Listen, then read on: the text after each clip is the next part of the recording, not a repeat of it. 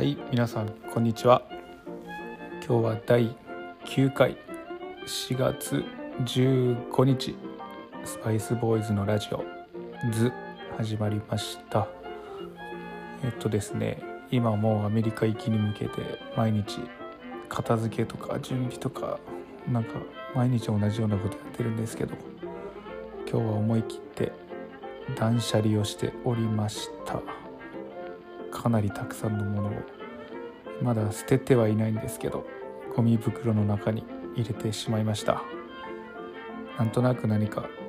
使えそうだなとかいつか使うかもしれないなとかメルカリで売れそうだなとかそういう気持ちで取っていたものとか全て処分することにしました。なかなか勇気のいることですがいざやってしまうと気持ちいいというかすっきりした気持ちになります。なかなか自分にとって本当に大事なものとか本当に必要なものっていうのはなかなか選びきれない難しいんですけれどもバックパックに全ての荷物を入れて約5ヶ月から6ヶ月アメリカを歩くと考えるとなんかまあできそうなそんな気がしております。皆さん断捨離とか、まあ、3月4月で引っ越しとかをされた方もいると思うので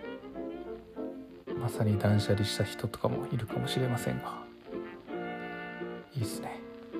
なんかときめくかどうかで選べばいいらしいですよ。そして一番大切なことは物を買う時によく考えるってことですかね。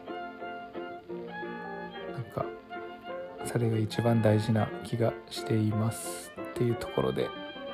とっても眠たいのでこの辺でまた明日、